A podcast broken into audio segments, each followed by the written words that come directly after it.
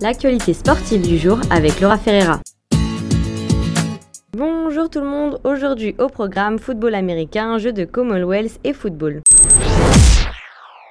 Les Alouettes ont perdu leur match hier face aux Blue Bombers, un match qui avait bien commencé avec une égalité partout. Mais l'équipe adverse a fini par remporter le match avec un score de 35 à 20. Du côté des Jeux de Commonwealth, une journée bien calme pour le Canada. Les gymnastes ont remporté l'or en équipe grâce aux performances de Tatiana Kosonova, Carmel Kalema et Suzanne Chabrazian. En ce qui concerne la natation et plus particulièrement les plongeons, Kalimake a remporté la médaille de bronze au plongeon de 10 mètres chez les femmes.